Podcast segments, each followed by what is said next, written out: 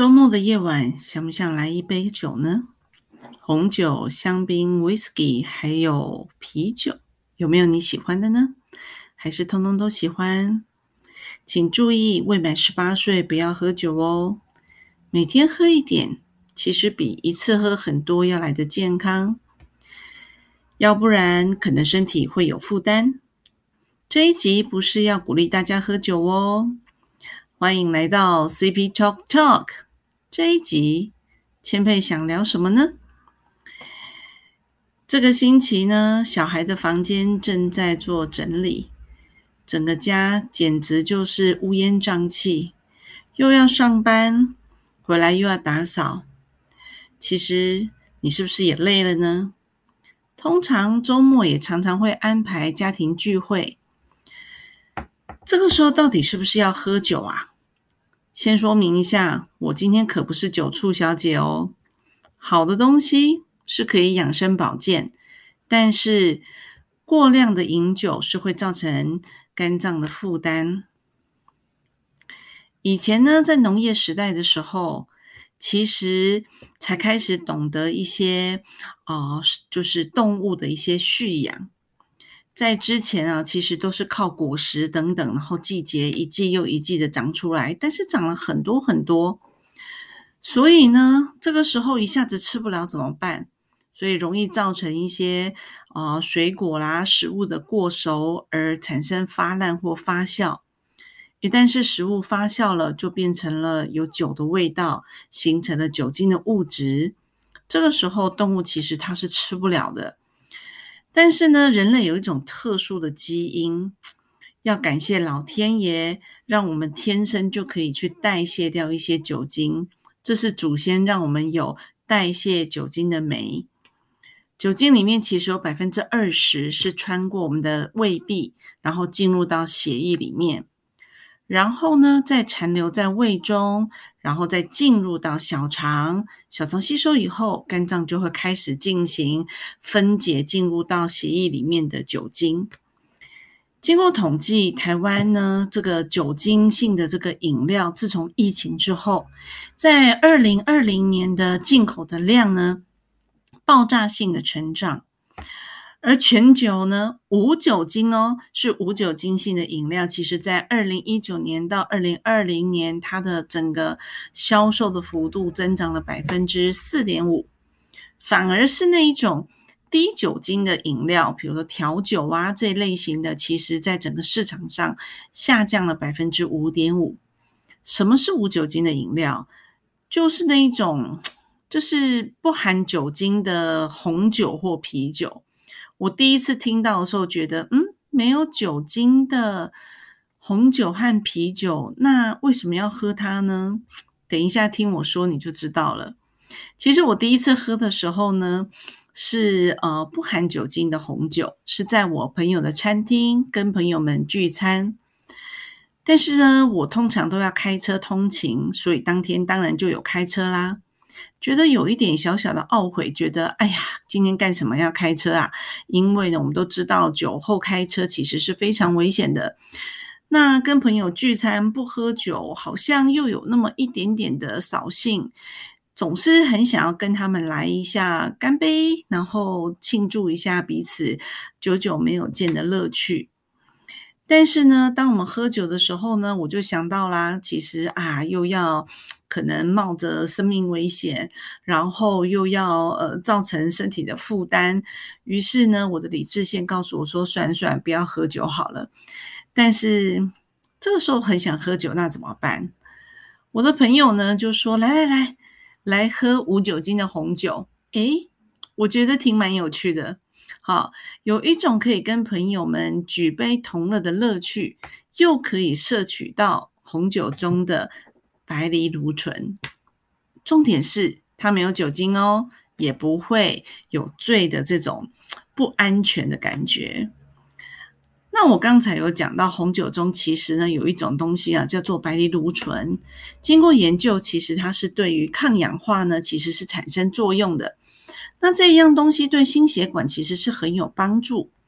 在一九七六年的时候呢，他们其实是让它从葡萄皮然后分离出来，就是说它其实正式的哦，应该说它正式被发现，然后而且被鉴定出来在皮那个葡萄酒里面是在一九九二年。那白藜芦醇呢是一种多酚，好是一种有机的分子。主要的呢，它是在这个葡萄跟葡萄皮中的一种合成。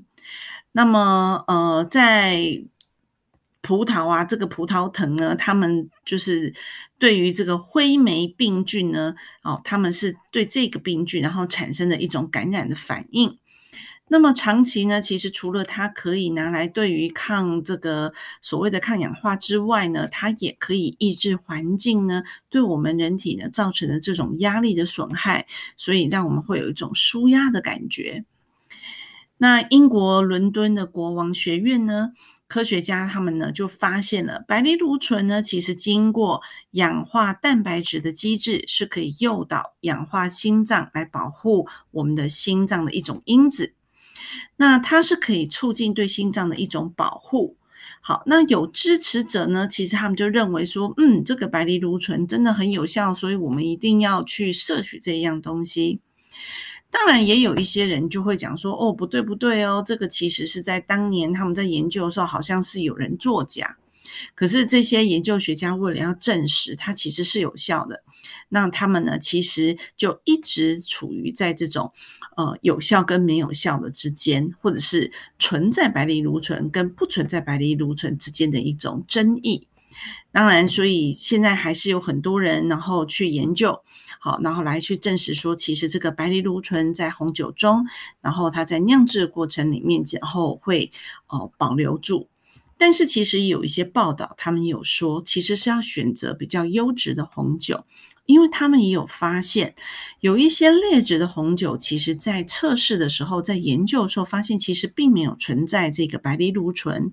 所以呢，选择红酒也是很重要的一门学问。其实真的很有趣。好，我自己个人其实还蛮喜欢红酒的，因为它跟芳香植物一样，非常的独特。即使在同一座山上。我们在呃两年前，在还没有 COVID nineteen 的时候，我们其实去了法去了法国。那当然去了法国，就一定要去拜会他们的这个酿酒的工厂。那他们其实就有讲哦，你看哦，我们这一个呃酿酒的这个山坡啊，好，这个在这个比较低海拔的地方，跟我在高一点的地方，跟阳光受面不同的地方，其实它的营养跟气味跟它的整个丰富的程度酿造出来都不一样哦。好，所以其实是不是跟精油很像？就是它其实，在不同的这种呃环境、空气，然后呃营养的吸收不一样的时候呢，其实它的养分结构跟气味，它的风味其实就不一样了。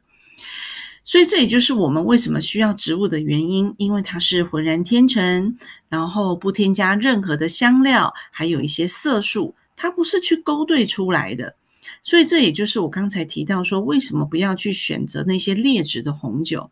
因为有一些红酒很可能它为了要去增添它的风味，而它就会去添加一些物质。那这些物质其实对身体其实是有负担的。好，那这种天然浑然天成的呢，它其实是具有这些神奇的力量，可以塑造出它美妙的特质和它的功效。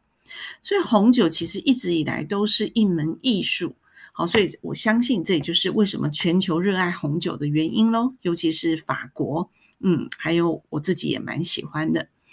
好，话说啊，日本人呢，其实嗯也喝很多啤酒和清酒啊，他们几乎都没有任何的红酒哦，但是他们心脏病发的几率其实是低于法国的。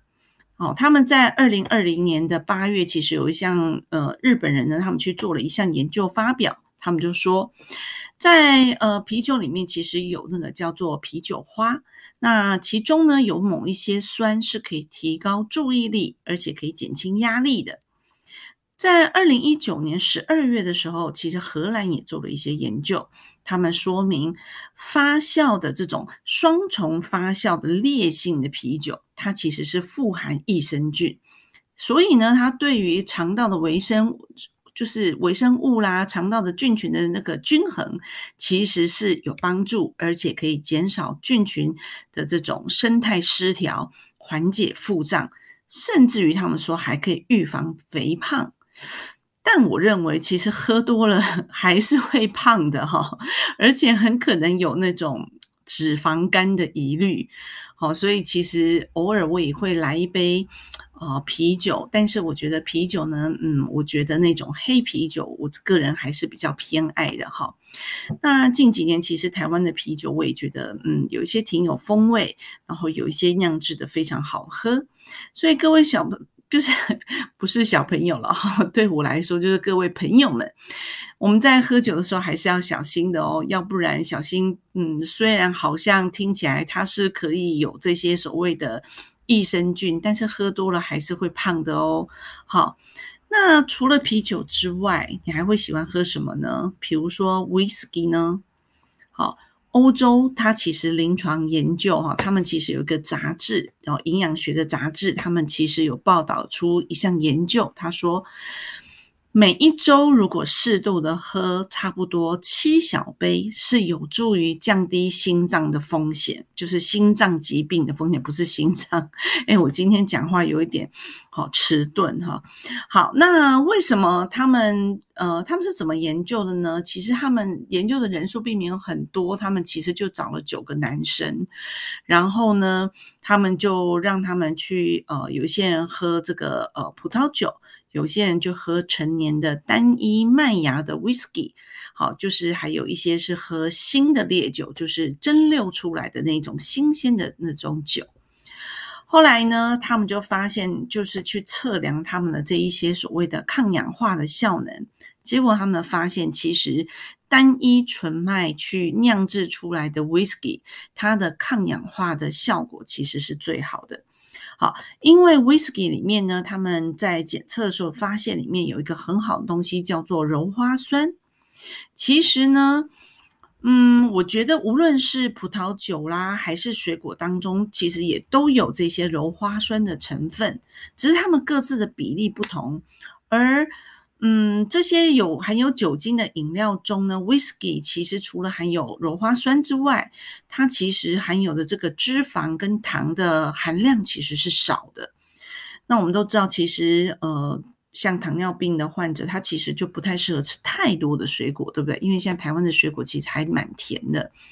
那少量的喝一点 whisky 呢，其实对他来讲，这个糖分其实摄取就会比较少。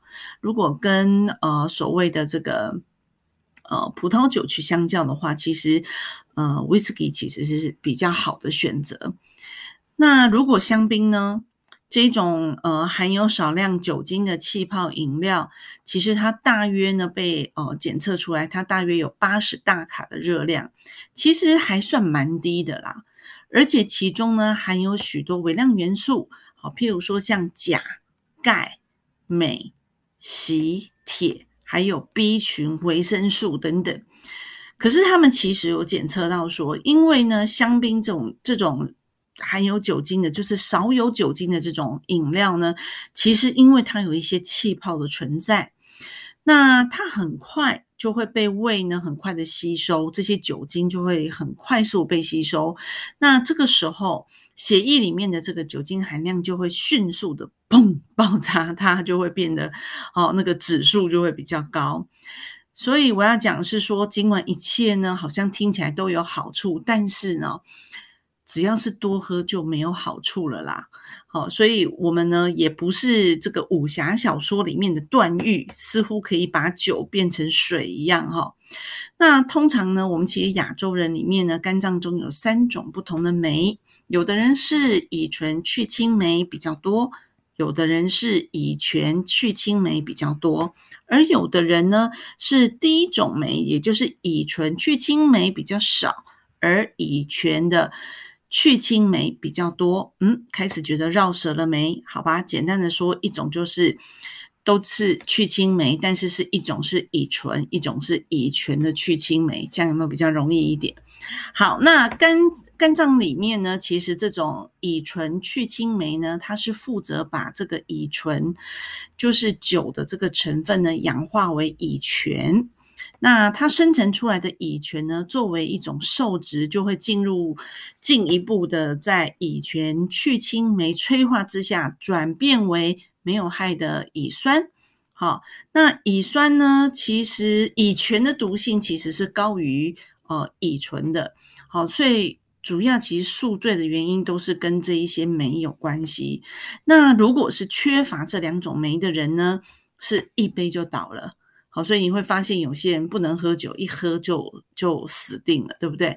而呢，有一些人呢，其实是可以少量的喝一点点，好，然后那其实是因为它两，通常我们身体有两种酶，但是它其中一种如果比较少，它就比较容易醉。好，好，那我们喝酒进来之后呢，其实要多久才能把它代谢掉？我们也稍微知道一下好了，就是大约十分钟之后呢，酒精就会通过血液到达。到达我们的大脑，那这是身体的呃的部分呢，它其实就是说和神经系统呢，它就会有一种麻醉的感觉，所以当时可能就会呃不进食啊，然后呃它的这个酒精的吸收呢，其实持续的时间呃，如果你不进食的话，吸收时间就会比较长。那如果呢呃。通常来讲，摄取酒精之后的二分二十分钟之后，其实通常会到达我们的肝脏，那肝脏就会开始吸收它。那四十五分钟之后呢，血液酒精的浓度就会到达最高水平喽。那肝脏呢，在处理大份酒精呢，呃，大约是嗯。百分之九十五它都可以处理掉，剩下的百分之五，它就会利用像是尿液啦、汗水或者是呼吸等等方式，然后把它排出体外，然后最终就会把它代谢掉。那肝脏平均它通常是需要一点五个小时才能够分解掉我们这种所谓酒精性饮料中含有的酒精。所以如果啊，我们转化来说，如果你呢从晚上十一点开始喝了十杯。那肝脏平均就需要十五个小时哦，才能够把这一些酒精，然后来代谢掉。也就是说，要到第二天早上八点以后，好，然后呃，你的酒精很可能才会被代谢掉。但这一切，我觉得还是跟。呃，你喝了多少水，然后你排出去的这些，其实还是有关系的哈。如果你喝了酒之后，如果你喝的水少，代谢少，其实它可能有些人代谢比较差，他就会有宿醉的反应。好，所以有些人为什么会觉得说奇怪了？我昨天晚上喝的酒，我已经睡了一个晚上，然后早上起来五六点钟我才骑车或开车，但是我怎么就？遇到了警察那个做临检，我还是有这么高的这种酒精浓度，因为你的身体还没有代谢掉，好，所以啊，我还是建议大家，其实要等到代谢掉了，好好的休息，然后把它给呃你的，让你的身体有足够的时间去恢复，其实是比较好的。好吧，如果呢是为了要摄取这些酒里面这些营养，其实我觉得不一定要从这些酒精里面摄取这些抗氧化的物质，对不对？所以呢，嗯，当然喝了一点点的这些抗氧化的物质呢，其实似乎好像也同时能够摄取到这一些所谓的抗氧化剂，但是我刚才说过了。如果你贪杯，你喝的太多，其实会造成更多的问题。好，所以也许呢，你可以为了想要这一些酒精类，就是这些所谓的红酒或者是啤酒或 whisky 里面的这一些抗氧化物的话，那也许你可以选择我刚才说的无酒精性的哦，这种红酒、啤酒或 whisky 或清酒。其实自从它上市之后，其实在欧洲它已经非常流行了，但是呢。大概在这一两年当中，其实才进到台湾、进到亚洲，然后大大的受欢迎哈。而我们又可以吸收到里面的一些养分，达到舒压，又不会喝醉，又不会造成肝脏的负担。嗯，你觉得这是不是一个好主意呢？希望大家喜欢这一集的分享，欢迎大家呢在下方留言跟我分享，你最后决定要不要喝酒，或者是你喝什么。好，如果你喜欢今天的内容，请跟我分享。或者是呃，可以跟你身边的朋友分享，然后并请给我评分，然后追踪订阅，以及请你同步哦，在 Apple Podcast 上面给我五星的评分，好吗？我们下一集再见，拜拜。